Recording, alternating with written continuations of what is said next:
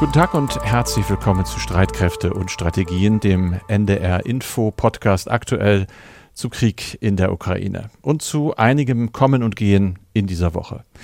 Gekommen in die Ukraine ist der deutsche Bundespräsident Frank-Walter Steinmeier. Der hatte ja eigentlich schon im April Kiew besuchen wollen, und zwar gemeinsam mit den Staatspräsidenten von Polen und den drei baltischen Republiken, aber daraus ist nichts geworden. Es gab eine überraschende Absage. Steinmeiers Besuch sei in Kiew offenbar unerwünscht, hieß es. Nach allgemeiner Deutung wohl vor allem wegen seiner aus ukrainischer Sicht sehr bis sogar zu russlandfreundlichen Politik zu der Zeit, als Steinmeier noch deutscher Außenminister war. Ja, es gab dann ein Telefonat der beiden, Steinmeier und sein Kollege Zelensky. Das war im Mai. Erste Entspannung war in Sicht und nun haben sie sich also doch getroffen und miteinander geredet. Die Irritationen seien endgültig ausgeräumt, hat Steinmeier hinterher gesagt. Und er hat erlebt einiges in der Ukraine. Aus erster Hand zum Beispiel einen Luftalarm. Er war im Luftschutzbunker. Er hat dort anderthalb Stunden verbracht mit Ukrainerinnen und Ukrainern. Die haben ihm Geschichten erzählt und so hat er, ich glaube, einen sehr intensiven Eindruck von dem bekommen, was es heißt, in einem Land zu leben, das im Krieg ist. In den ARD-Tagesthemen schilderte Steinmeier seine Eindrücke. Es ist erschütternd, äh, die Geschichten mitzuhören, die uns berichtet worden sind, dass äh, in den Monaten einer russischen Besetzung in einer Kleinstadt 150 Menschen in einen Keller eingepfercht werden, ohne Tageslicht, äh, diesen Kellerraum nicht verlassen dürfen, für, für jeden im Grunde genommen ein Handtuchgröße zur Verfügung steht, dass dann zehn, elf Menschen sterben und äh, die Leichen nicht abtransportiert werden können, die Kinder zwischen den Leichen der Verstorbenen spielen müssen. Das ist alles so unerträglich schon beim Zuhören, aber es macht uns deutlich, welche Verhältnisse hier tatsächlich in diesem Krieg herrschen. In diesem Podcast sprechen wir nochmal kurz über den Besuch von Frank-Walter Steinmeier in der Ukraine, über Reaktionen, über die Bedeutung. Und wir sprechen über einen weiteren Angekommenen, nämlich über Oleksiy Makiejew. Das ist der Nachfolger des ja doch ziemlich ruppigen und nicht immer sehr diplomatischen bisherigen ukrainischen Botschafters in Berlin, Andriy Melnik.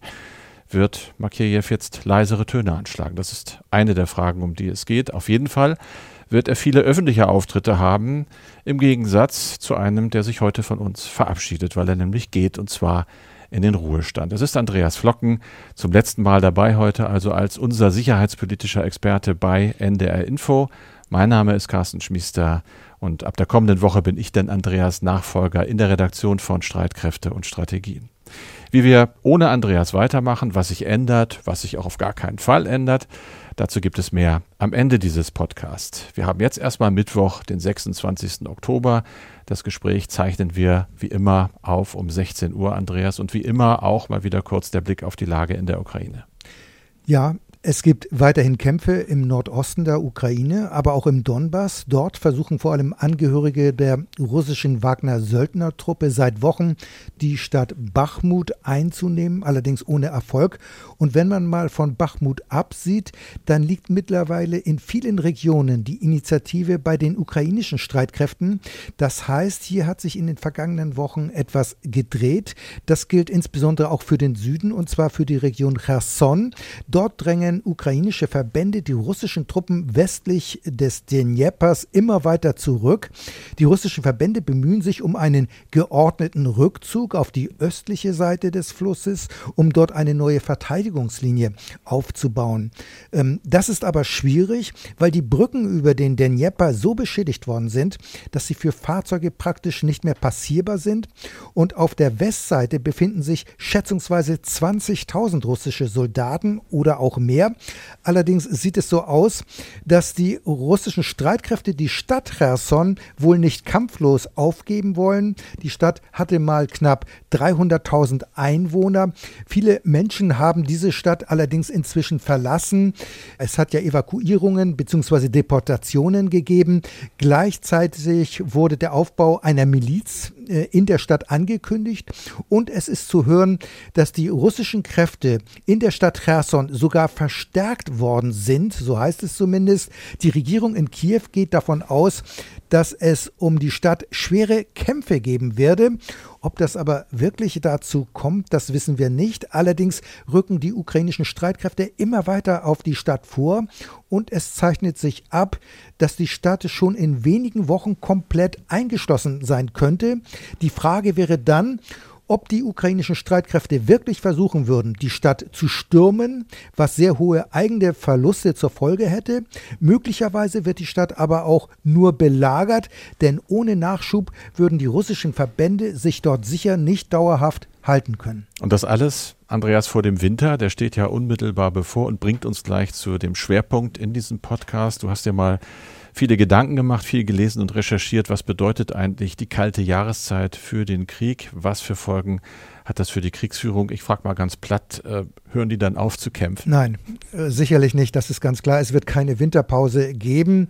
Es wird weiterhin äh, zu Kämpfen kommen. Offen ist allerdings, wie die Intensität dann dort sein wird. Aber man muss eben sagen, vieles hängt natürlich von den Temperaturen ab und vom Verlauf des Winters. Also eine genaue Vorhersage ist daher nicht möglich. In der Ukraine haben wir zwar ein Kontinentalklima, das heißt eigentlich heiße Sommer und kalte Winter, aber wenn man in die Klimatabellen schaut, dann ist das alles doch sehr unterschiedlich. Das hängt natürlich auch von den jeweiligen Regionen ab.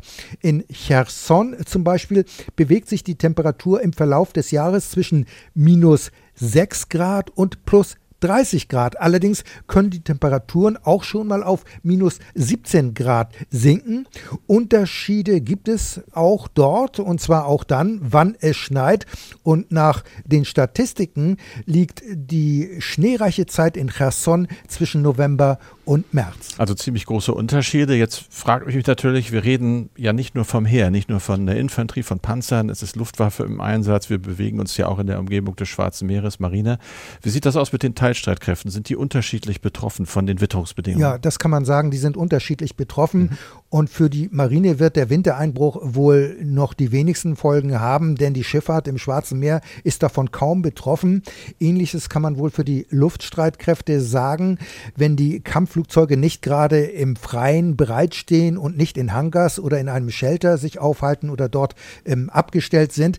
Aufklärungsflüge sind möglicherweise sogar effektiver als im Sommer. Im Ukraine-Krieg werden ja nicht nur Flugzeuge, sondern auch viele Drohnen eingesetzt, denn im Winter lassen sich in der Regel gegnerische Operationen und Bewegungen leichter erkennen, unter anderem weil die Bäume das Laub verloren haben. Damit sind Fahrzeuge und auch mobile Gefechtsstände in der Regel einfacher zu entdecken, weil die Tarnung eben schwieriger ist. Also vom Wintereinbruch sind aber in erster Linie die Bodentruppen also es ist betroffen. Mit Schwerpunkt ein Landkrieg. Und da fragt sich natürlich, äh, ja, wir haben bislang ja erlebt, wie operieren diese Landstreitkräfte, schnelle Bewegungen teilweise. Kann das alles so bleiben oder müssen die ihre Taktik dem, dem Winter einfach anpassen? Ja, also die Operation und Bewegungen sind in der Regel im Winter schwieriger. Das gilt insbesondere für Offensivoperationen, also konkret für Angriffe, denn der Boden und das Gelände kann sehr schwer befahrbar werden durch Matsch, auch durch Schlamm und Morast. Und solche Bodenverhältnisse sind für Radfahrzeuge dann ein großes Problem, gegebenenfalls aber auch für Kettenfahrzeuge, denn auch diese können sich im Schlamm schon mal festfahren, müssen dann von Bergepanzern geborgen werden. Aber auch das ist keine Garantie und es kann schon mal sein, dass auch ein schwerer Bergepanzer dann stecken bleibt und das ist alles möglich. Und auf dem Gefechtsfeld, also auf der freien Pläne, ist das natürlich ganz schlecht und schwierig. Allerdings kann eine längere Kälteperiode auch dazu führen, dass der Boden gefroren ist.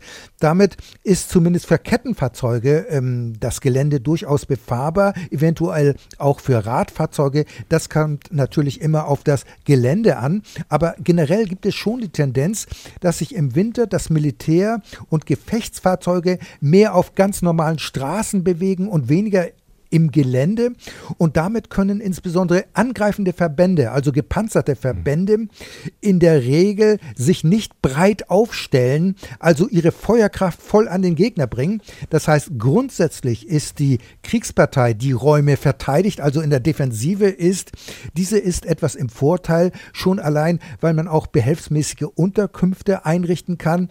Allerdings ist das Ausheben von Kampfständen allein mit einem Klappspaten bei gefrorenem Boden also natürlich nicht möglich. Dazu bräuchte man dann schon technisches Gerät. Da ging es jetzt viel um technisches Gerät, um Panzer, um Radfahrzeuge. Reden wir mal über die Soldaten, die im Feld sind und Soldatinnen. Es sind ja auch viele Frauen, gerade auf Seiten der Ukraine, die ihre Heimat verteidigen. Was bedeutet das für Sie, Kämpfen im Winter? Also Kälte macht den Soldaten natürlich zu schaffen. Das gilt insbesondere für Verbände, die sich bewegen und keine festen Unterkünfte haben. Bei Offensivoperationen oder einer beweglichen Operationsführung kann das durchaus sein, dass Soldaten dann gegebenenfalls auch mal im Freien übernachten müssen oder aber sie schlafen in ihren Gefechtsfahrzeugen. Dort kann man sich aber in der Regel nicht groß ausbreiten. Das heißt, da wird dann schon mal im Sitzen geschlafen. Die Fahrzeuge haben zwar in der Regel eine Heizung, eine Standheizung, aber aus taktischen Gründen dürfen die manchmal nicht eingeschaltet werden, weil so eine Standheizung durchaus laut sein kann und dadurch könnte man dann auch schneller aufgeklärt, also entdeckt werden. Denkbar ist aber, dass sich die Soldaten auch unter das Fahrzeug in Schlafsäcken einmummeln, sage ich mal, so oder aber auch kleine Zelte aufstellen. Aber auch im Gefecht selbst kann vieles im Winter erheblich schwieriger sein. Es ist nämlich nicht immer einfach, mit Handschuhen die Handfeuerwaffen auch zu bedienen, zum Beispiel den Abzug. Mhm. Die Zieleinrichtung kann durch Kälte in Mitleidenschaft gezogen werden. Die Versorgung mit Munition und auch Proviant wird schwieriger, insbesondere wenn die Truppe immer weiter vorrückt. Und die Logistiktruppen haben dann möglicherweise Schwierigkeiten, mit Radfahrzeugen der vorrückenden Truppe zu folgen, denn die Soldaten brauchen natürlich Munition, Treibstoff und mhm. eben, wie gesagt, auch Proviant. Und im Winter muss man auch sehen, sind die Tage ja kürzer. Das kann auch ein Problem sein, denn man muss davon ausgehen, dass nur ein kleiner Teil der ukrainischen und der russischen Truppen voll nachtkampffähig ist, also Nachtsichtbrillen hat oder ähnliches Gerät. Stichwort Gerät. Wir berichten viel in diesem Podcast darüber, dass die Ukraine westliches Gerät, westliche Waffenlieferungen bekommen hat. Die Frage, die sich mir stellt, ja, es sind ja wahrscheinlich Hightech-Geräte, aber sind die wirklich winterfest? Sind sie vielleicht sogar zu kompliziert? Also man muss davon ausgehen, die Waffensysteme sind in der Regel alle auch bei Minustemperaturen einsatzfähig. Das mhm. gilt auch für Fahrzeuge und das gilt auch für andere Gerätschaften. Gegebenenfalls muss das Material intensiver gewartet werden. Aber die NATO-Streitkräfte üben mit ihrem Gerät auch regelmäßig in kälteren Regionen in Norwegen aber zusätzlich sind äh, die Unterstützerstaaten der Ukraine dazu übergegangen, auch besondere Winterpakete zu liefern. Das betrifft vor allem allerdings die persönliche Grundausstattung der ukrainischen Soldaten. Geliefert wurde kürzlich allein von Deutschland mehr als 1000 Kälteschutzjacken, außerdem Kälteschutzhosen und über 200.000 Wintermützen. Ebenfalls dabei waren knapp 200 Generatoren bzw. Stromerzeuger und angekündigt angekündigt wurde auch die Lieferung von mehr als 100 Feldheizgeräten. Also das sind nur einige Beispiele, wie man versucht, die ukrainischen hm. Streitkräfte eben auf die kalte Jahreszeit vorzubereiten. Nochmal kurz zusammengefasst, du gehst davon aus, der Kampf geht weiter, er wird sich verändern. Das Wetter gilt für beide Seiten. Russen und Ukrainer kämpfen unter denselben Schneewolken. Die Frage ist, oder kann man sie überhaupt beantworten? Gibt es eine Seite, die da besser darauf vorbereitet ist? Also ich finde, die Frage kann man nur schwer beantworten, denn mhm. grundsätzlich, du hast es gesagt, äh, stehen beide Seiten vor identischen Herausforderungen. Allerdings gibt es ja auch zahlreiche Berichte, wie schlecht gerade die neu mobilisierten Soldaten äh, auf russischer Seite ausgestattet sind. Sie müssen sich ihre Gegenstände zum Teil Teil selbst besorgen und in den Einsatz mitbringen. Also vor diesem Hintergrund muss man durchaus schon den Eindruck haben, dass vor allem die russischen Streitkräfte Probleme mit dem Winter haben könnten, gerade aufgrund der persönlichen Ausstattung. Und dieser Zustand wird die ohnehin schlechte mhm. Kampfmoral der russischen Verbände möglicherweise wohl dann noch weiter sinken lassen. Mhm. Carsten, wir wollen hier mal einen Punkt machen und kommen zu einem ganz anderen Aspekt.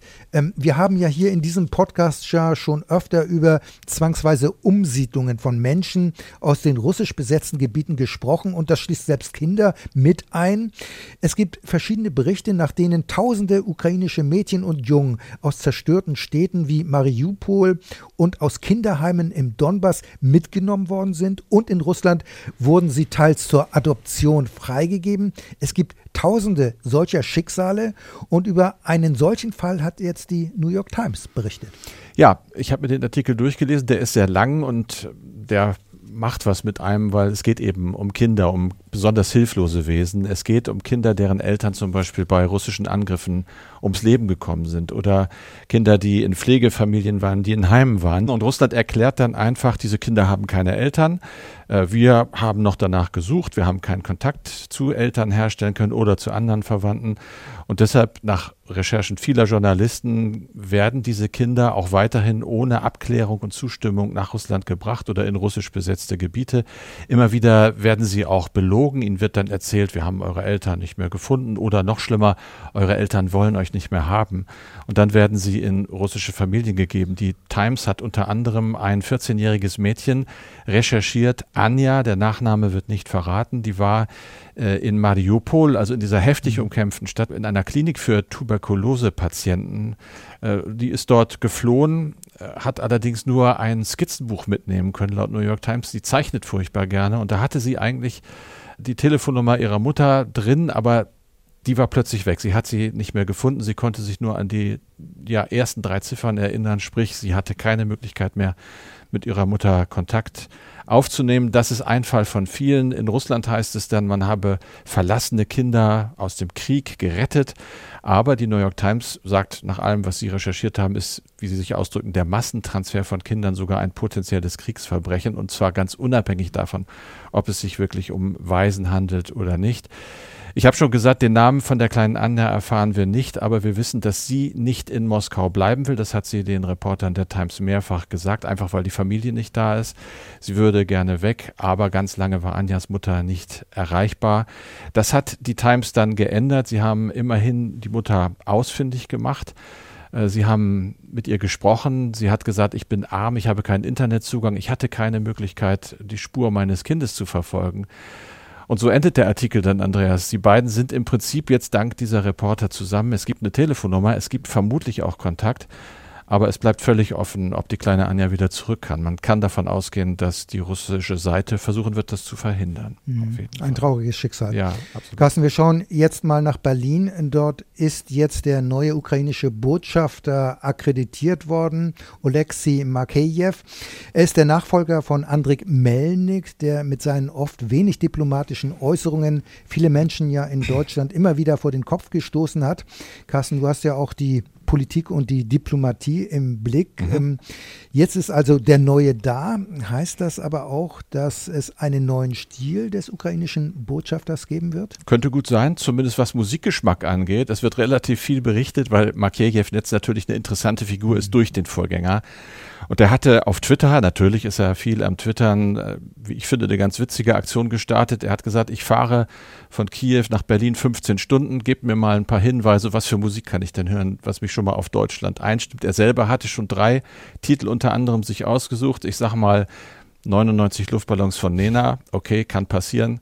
Hier kommt Alex von den Toten Hosen, amtlich, oder Rammstein, Deutschland. Also das zeigt, äh, der Mann ist Jahrgang 75, übrigens genau wie Melnik auch. Äh, aber Young at Heart, also vom Musikgeschmack, äh, offenbar ein ziemlich aufgeweckter und vielseitiger Mensch.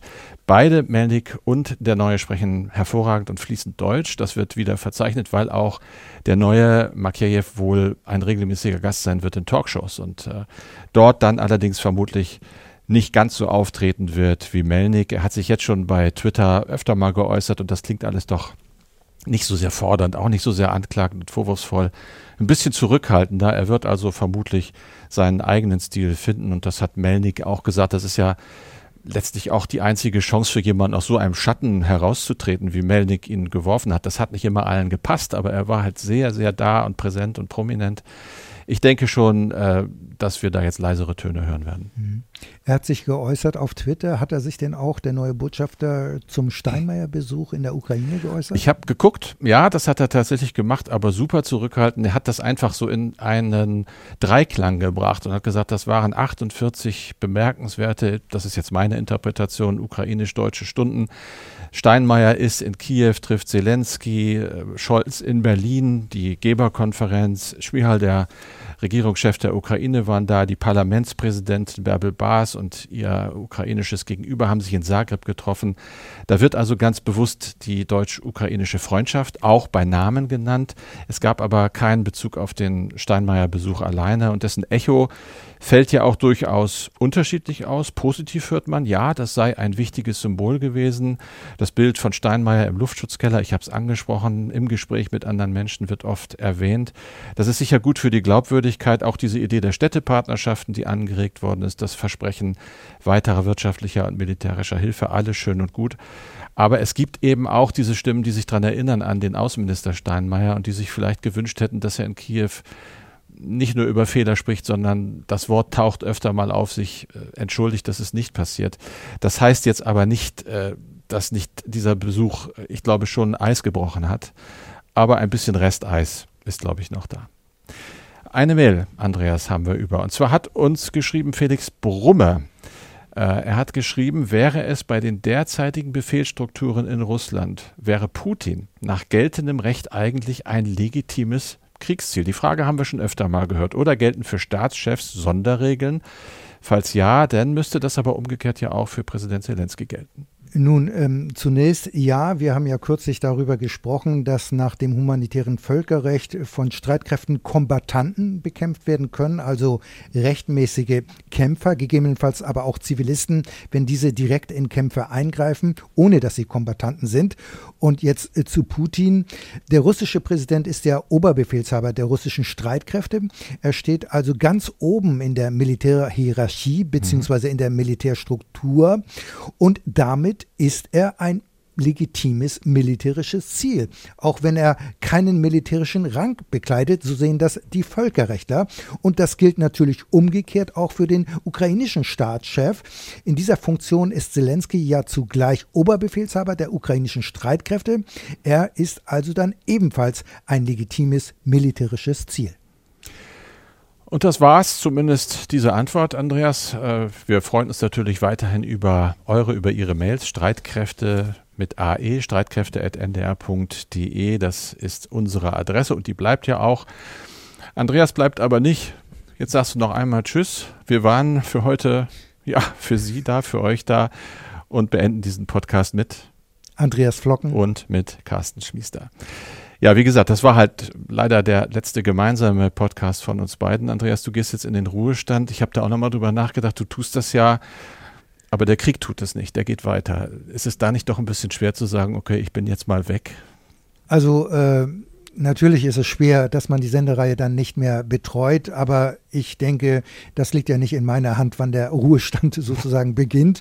Ähm, aber natürlich muss ich schon sagen, kommt etwas Wehmut schon auf, denn ich habe mich ja ähm, seit 2001 mit dieser Reihe Streitkräfte und Strategien beschäftigt, betreue diese Reihe und habe mich damit auch mit Sicherheitspolitik auseinandergesetzt und betreut. Und die Sicherheitspolitik hatte bisher immer eine Art Nischendasein, das muss man schon sagen. Und das hat sich durch den Ukraine-Krieg definitiv geändert. Sicherheitspolitik ist jetzt auch im öffentlichen Interesse. Das heißt, die Öffentlichkeit debattiert und guckt darauf und beschäftigt sich damit, muss sich damit auseinandersetzen. Das liegt auch auf der Hand. Und das hat ja auch der Krieg deutlich gemacht. Denn Frieden in Europa ist keine Selbstverständlichkeit mehr. Und das muss man jetzt wissen und das hat man erkannt. Und daher wird die Sicherheitspolitik in meinen Augen uns auch noch auf die nächsten Jahre intensiv beschäftigen. Und du wirst es natürlich passiv wahrscheinlich ein bisschen verfolgen oder doch mal ein Buch schreiben oder der alte Traum jedes Redakteurs? Nein, also ich habe nicht die Idee, hier ein Buch zu schreiben, aber ich werde natürlich die Entwicklung weiterverfolgen und ich werde insbesondere auch den Podcast äh, verfolgen, denn äh, ich finde, da werden immer viele Aspekte angerissen und ich werde auch gerne verfolgen, allerdings als Hörer, als User, als Podcast-Hörer, ähm, wie ihr die Themen dann äh, bearbeitet. Jeder hat auch seine eigene Handschrift, das muss man sehen und das finde ich auch gut so. Also ich ich bin da aber zuversichtlich, dass ich weiter großes Interesse an Sicherheitspolitik habe und das ist auch wichtig. Prima. Ja, wenn Andreas Stimme und sein Fachwissen natürlich total fehlen werden, the show, sagt man so schön, must go on. Es muss natürlich weitergehen und das tut's auch. Streitkräfte und Strategien bleibt als Podcast und auch im Programm von NDR Info zu hören. Und zwar eigentlich im Wesentlichen ganz genau so, wie Sie uns kennen, wie ihr uns kennt, nämlich mit Berichten über wichtige sicherheitspolitische Entwicklungen, auch mit kritischen Einschätzungen dazu. Die sind wichtig, damit man sich eben ein Bild machen kann. Es geht aber wahrscheinlich auch auf absehbare Zeit noch um den Krieg in der Ukraine. Und äh, in der kommenden Woche gibt es dann eine kleine Veränderung. Wir schalten die Frequenz ein bisschen runter, einfach weil wir es bislang zu zweit gewuppt haben. Das ist jetzt in der Struktur ein bisschen anders geworden. Wir gehen also von drei auf zwei Folgen runter. Immer dienstags gibt es dann Streitkräfte und Strategien und zum Wochenabschluss am Freitag auch. Veränderung im Kernteam ein bisschen. Mit mir dabei sind künftig ab der kommenden Woche Julia Weigelt. Die ist ja schon seit langer Zeit eine feste Größe bei Streitkräfte und Strategien, auch schon lange bevor der Krieg begonnen hat. Und dann freuen wir uns auf und über zwei Berliner, nämlich die langjährige Korrespondentin Anna Engelke mit viel internationaler Erfahrung, auch Erfahrung in der Sicherheitspolitik und weiterhin immer wieder dabei Kai Küstner, das ist der sicherheitspolitische Experte aus dem ARD Hauptstadtstudio Plus, wann immer es sich anbietet und die Damen und Herren Zeit haben, natürlich unsere ARD Auslandskorrespondenten.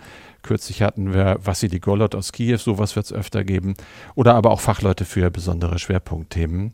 Wir werden also weiblicher. Es wird mehr Stimmen geben, aber wir werden das Rad nicht neu erfinden. Das zur Beruhigung. Man könnte sagen, es bleibt alles anders, damit E-Mails wie die von Stefan Maske aus Berlin ihre Gültigkeit behalten. Stefan Maske hat uns vor ein paar Tagen geschrieben, ich zitiere mal, was Christian Drostens und Corinna Hennigs Podcast, das Coronavirus-Update zu Beginn der Pandemie waren. Das sind jetzt Streitkräfte und Strategien, beruhigend, sachlich, unaufgeregt und sehr informiert. Dankeschön, lieber Herr Maske, das freut uns und genau so machen wir weiter.